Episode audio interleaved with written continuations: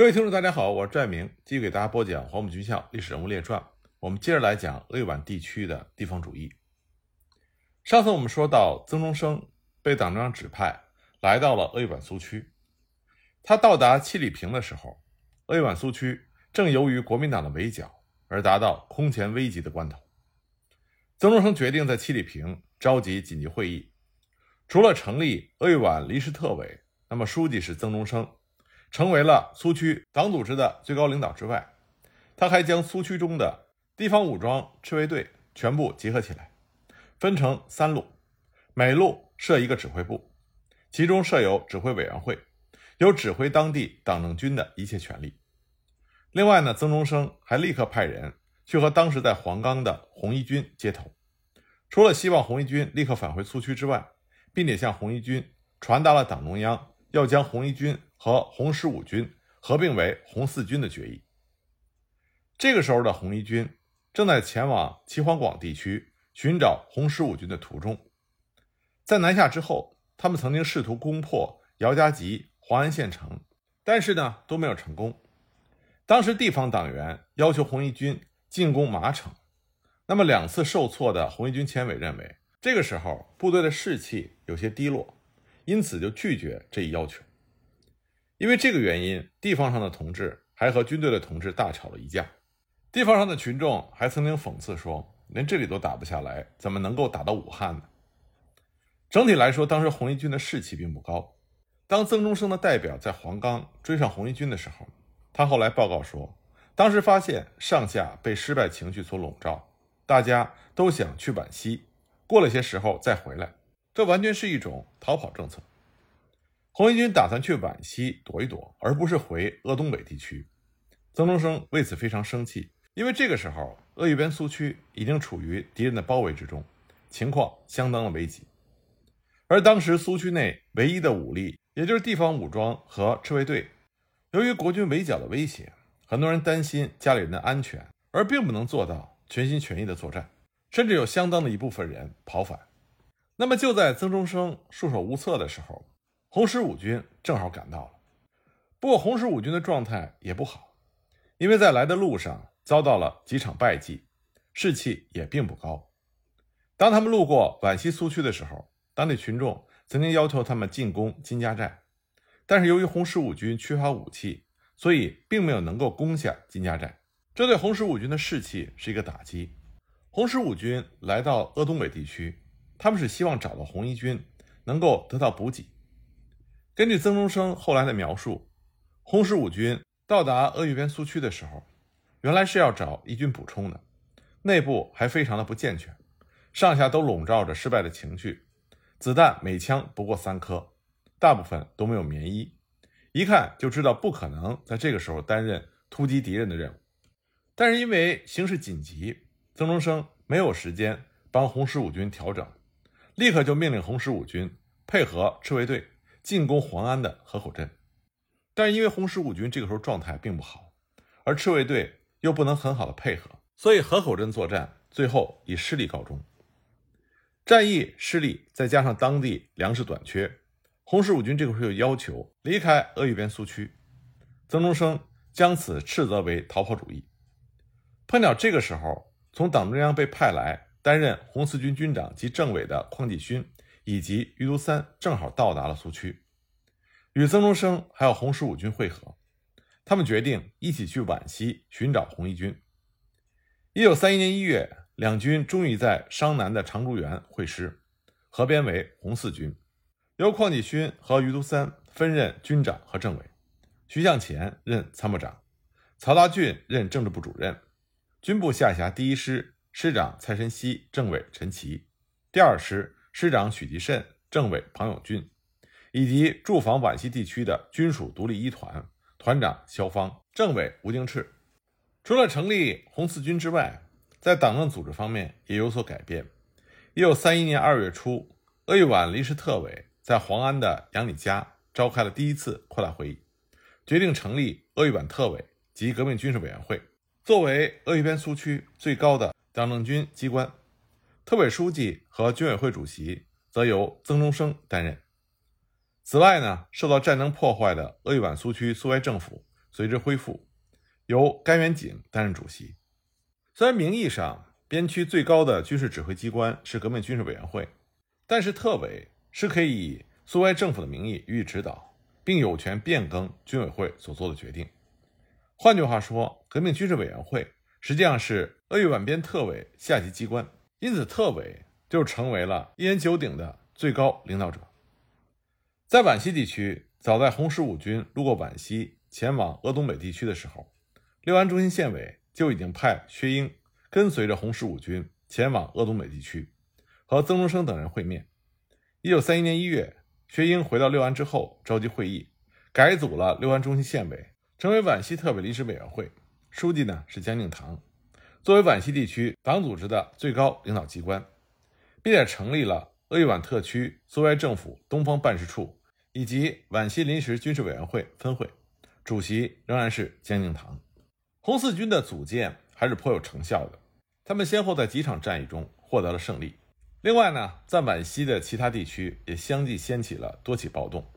一九三一年二月，霍丘白塔饭暴动，以及同年二月贝梦贤在六安县城所领导的兵变，都非常的成功。在鄂豫边区，红四军一师、二师先后在麻城的磨角楼。光山的新集、京汉线的双桥镇获得了巨大的军事上的胜利，使得国军不得不暂缓围剿的进行。其中呢，麻城磨角楼战役是围点打援这一战略在鄂豫皖苏区的首次运用。虽然红军并没有占领磨角楼，但却给予夏斗寅的援军重大的打击。而新桥战役和双桥镇大捷，这都是战果辉煌的大胜。这个时候，鄂豫皖特委他的主要精力。都是集中在对抗国军第一次围剿，而中共中央已经在一九三一年一月上旬召开了六届四中全会，彻底批判了立三路线以及六届三中全会的调和主义路线。鄂豫皖特委在其所召开的第二次扩大会议上就已经接到了六届四中全会的决议。不过这个时候，由于鄂豫皖特委正集中注意力在军事工作上，所以他们并没有给予六届四中全会。决议足够的重视，这也为张国焘到来之后所进行的整肃埋下了伏笔。当时的苏区有党政军三块，党就是中共党组织，政指的是苏维埃政府，军指的是红军。尽管红军和苏维埃政府都要接受党的领导，但是党政军三者之间必须是有所区别的。党领导政权和红军，但是苏维埃和红军。必须是群众的政权和军队，但是在红色苏区早期的发展中，党政军之间的区别并没有那么泾渭分明。以党军关系为例，由于党员过于重视军事工作，甚至将军事工作就等同于党的工作，这就造成了早期党军不分的情形。党组织不是只存在于红军之内，相反，党组织是应该建立在群众之中。可是，在早期的苏区，党军是一体的，一旦红军遭受了巨大的损失，党组织也随之遭到了破坏。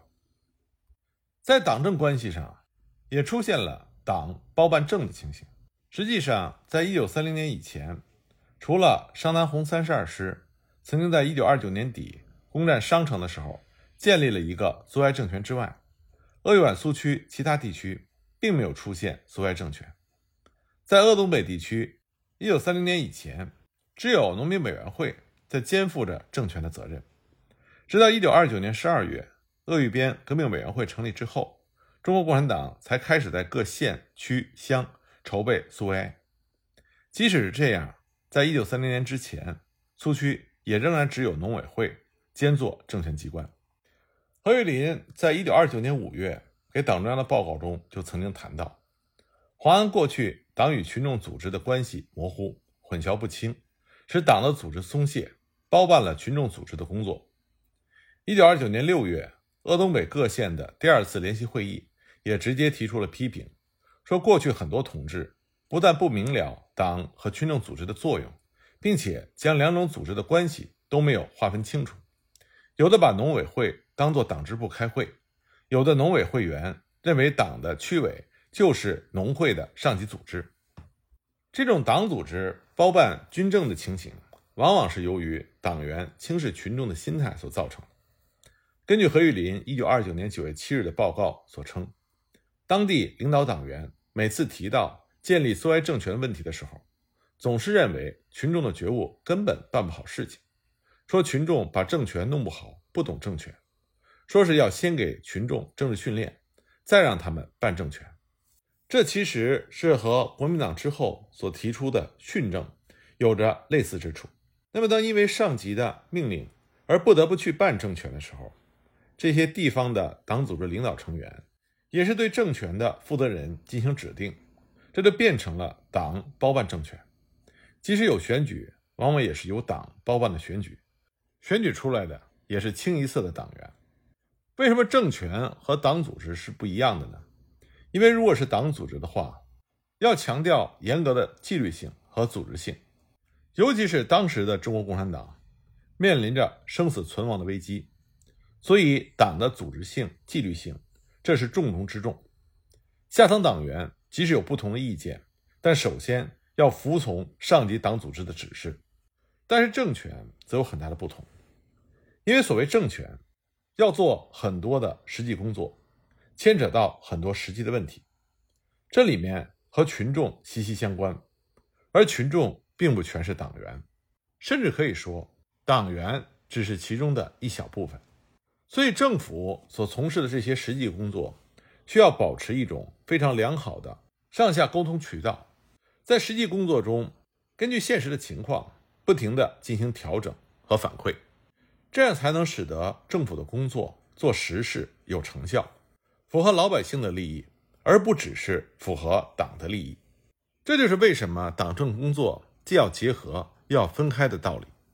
但在土地革命时期，大部分的苏区政权都是由共产党员组成的政权，而大部分的共产党员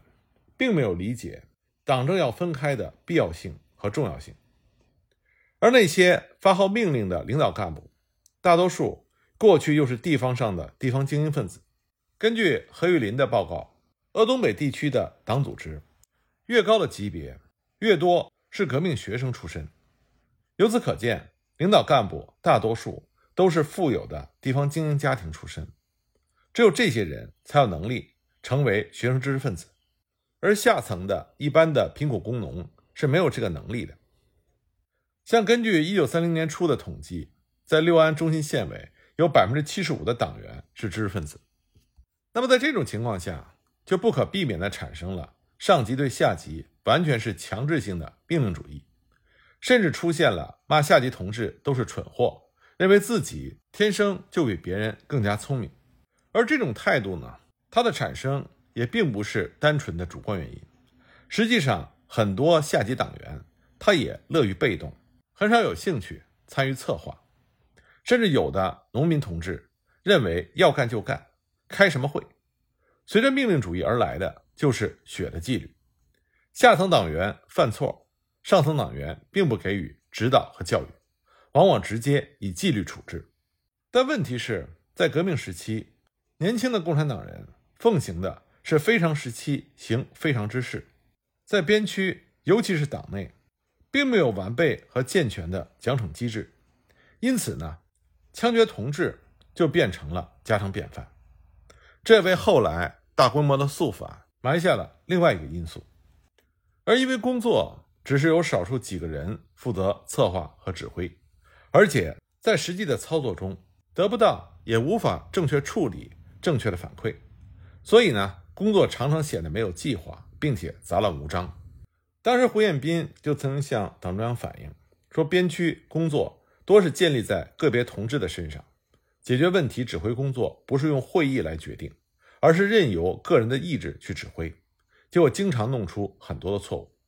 何玉林则认为，每次国军来袭，所以造成边区党员、军队以及群众杂乱的跑反，正是由于工作上不是集体分工，而是由个人负责，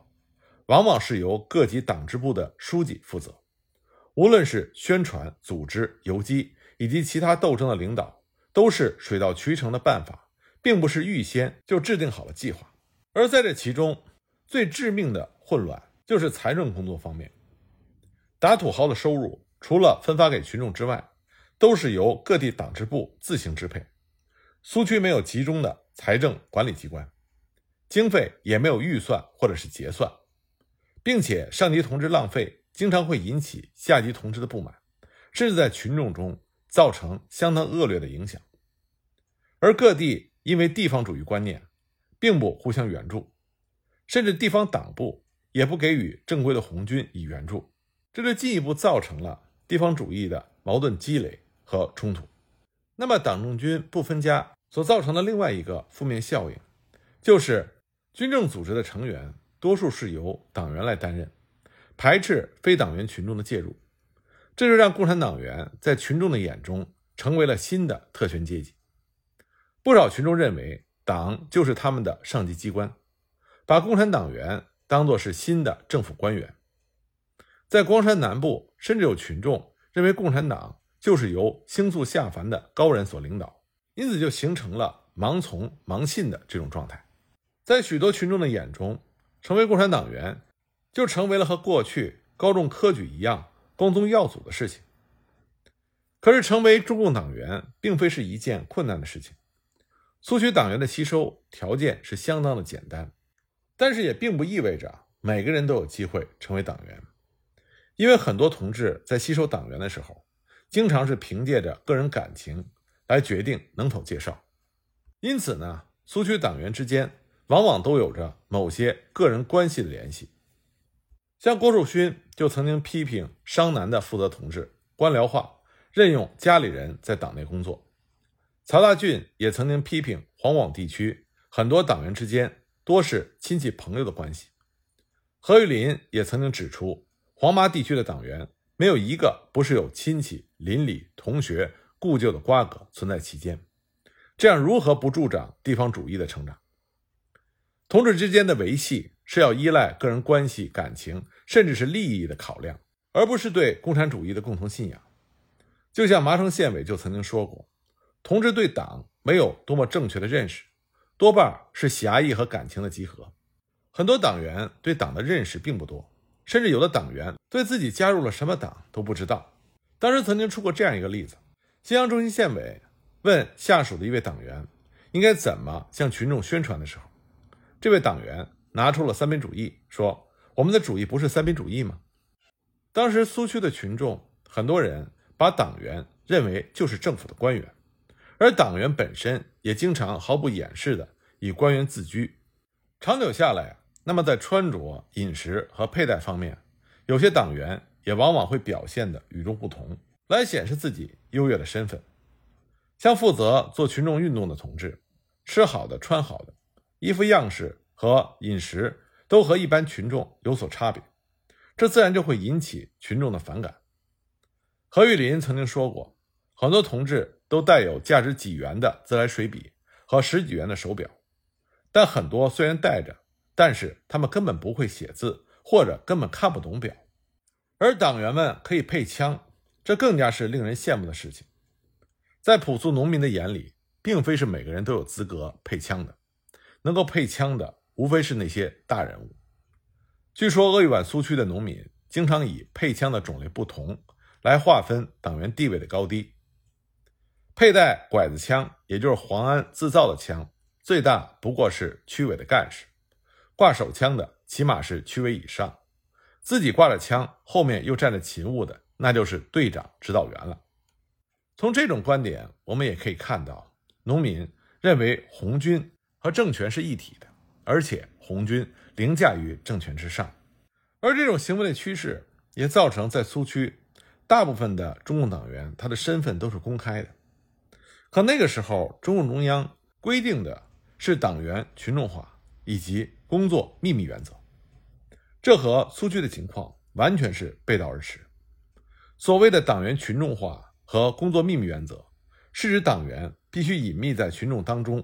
行为不能处处与群众不同。这样的话呢，不仅便于动员群众，也可以降低党员被识破而遭到逮捕的危险。那么，当党中央知道鄂豫皖苏区内部的情形之后，就斥责苏区的党是官僚形式主义。这里要强调的是，由于苏区党员的身份早已人尽皆知，并且他们已经习惯于公开的进行工作，不善于秘密工作，因此苏区的党员往往没有办法到非苏区的地区去做工作。而且，当国军入侵苏区的时候，党员干部也不得不和红军一起进行撤离，这自然就不利于根据地的坚持斗争。而这由于党员地位的特殊化，有一些党员就走上了腐败的道路。另外呢，还有乱搞男女关系的行为，这些都在群众中造成了不小的负面影响。而最被中共中央所诟病的是苏区。它的党组织还是掌握在少数地方精英的手中，而这些地方精英又大多数出身于富裕家庭，所以不可能执行中央土地革命的指示。而苏区的下层党员以及农民群众对这样的情况也经常是毫不在意，因为他们根本就没有搞清楚什么是土地革命。根据1929年6月鄂东北各县第二次联席会议的决议，但凡是地主和豪绅所有的土地，一律应该没收，但是如何定义地主，这并没有一个明确的规定。所以呢，掌握着执行权力的多是富裕家庭出身的地方精英党员，也就在一定程度上让这个决议流于形式。在鄂东北大多数地区，土地革命不仅没有被执行，甚至连宣传也做不到。而广大的人民群众呢，完全不了解什么是土地革命，只是简单的认为革命就是打土豪劣绅。然后把打土豪劣绅所没收来的土地拿来分配而已。即便如此，负责分配的党员也有很多人是按照私人感情决定分配的对象以及数量的多寡，也就是所谓的感情式的分配。至于像皖西北地区，像六安六区金家寨的农协，由于他内部人员多是小豪绅、小地主，所以只是颁布了一个抗租的办法，而且是在佃农。已经交纳了佃租之后才公布的。至于说没收土地，农协则有一个借口，说该区的小地主太多，暂不实施。所以种种迹象显示，早期的鄂豫皖苏区土地革命在大多数地区不过是一个空洞的口号罢了。整体来说，中共党员成为了苏区中新的政治精英，而这批精英中的确有不少人是共产革命的忠实信徒，但也有一些人。是借其地位来为自己谋利的，而革命根据地的建立既不是由于土地革命宣传的结果，也不是建立在广大群众对中国共产党的理论、政策、信仰有所了解的基础之上。早期的革命根据地不过是变相的武装割据罢了。因此，武装暴动的成功、根据地的建立，在中共中央的眼里，这只是革命的开始，其后。还有大量的工作需要做，而且这些工作必须是在党中央的领导之下，遵从党中央的指示才能够进行。那么，立三路线对鄂豫皖苏区的传达就是一个典型的例子。关于这方面，我下一集再继续给大家讲。